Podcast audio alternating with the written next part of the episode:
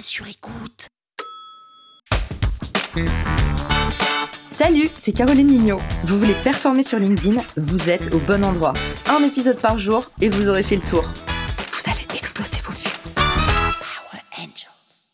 La marque employeur, c'est un nouveau terme qui est sur toutes les lèvres et qui veut tout simplement dire renforcer l'attractivité de votre boîte pour mieux pouvoir recruter.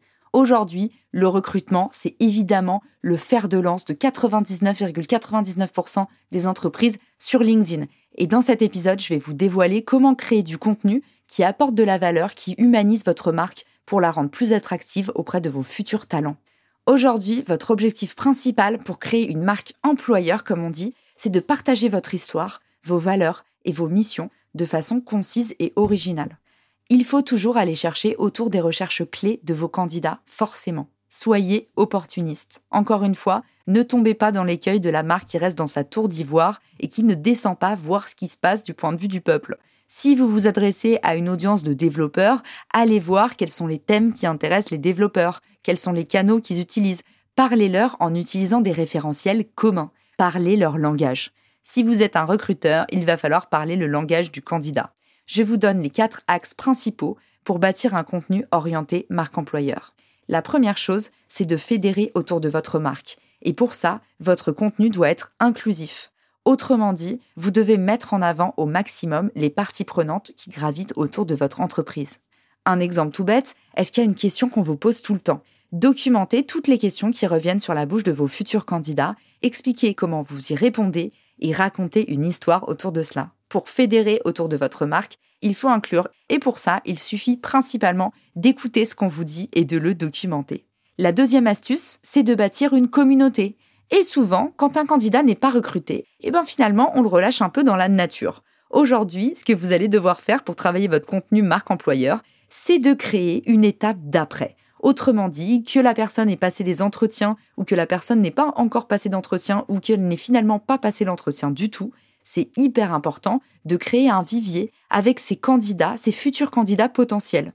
Tous ceux qui ne sont pas des candidats dans l'instant présent peuvent le devenir à n'importe quel moment. Considérez encore une fois votre croissance et votre intérêt sur le long terme.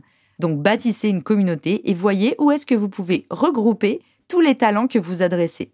Encore une fois, ne soyez pas trop ciblés sur les talents qui vous intéressent à l'instant T, brassez large, le pouvoir de la recommandation est énorme et tout candidat qui ne vous rejoint pas est encore une fois potentiellement un prescripteur ou un ambassadeur. Bâtir une communauté, c'est aussi une super façon de pouvoir lancer un programme de cooptation et faire en sorte que justement on puisse vous recommander des profils spécifiques et finalement laisser vos audiences et votre communauté travailler pour vous. Quand on est recruteur, on n'a que deux mains, mais si on sait s'entourer, on est capable d'aller chercher des talents beaucoup plus facilement et de les convertir beaucoup plus efficacement. Troisième chose, renforcez votre autorité dans le contenu que vous créez. Mettez au maximum en avant vos partenaires et vos clients ravis. Il faut qu'on comprenne qu'on aime travailler avec vous, que ce soit en interne au sein de votre équipe, mais aussi en externe. Et ça, c'est important. Il faut que vous ayez une marque qui rayonne, une marque qui donne envie et une marque dont les employés sont fiers. Dernière étape, starifier vos employés. Il faut que vos employés soient fiers de votre marque, certes, mais il faut aussi que vous, vous soyez fiers de vos employés. Ça, c'est une marque qui a une bonne culture d'entreprise, c'est une marque qui valorise ses talents. On appelle ça les ressources humaines et ce mot peut déranger parfois.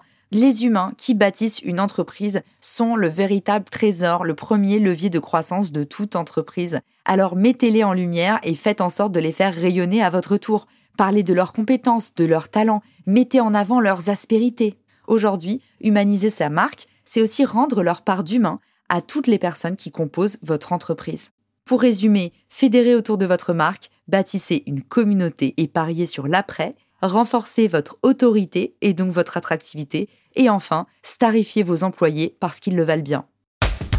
Power Angels. La toile sur écoute.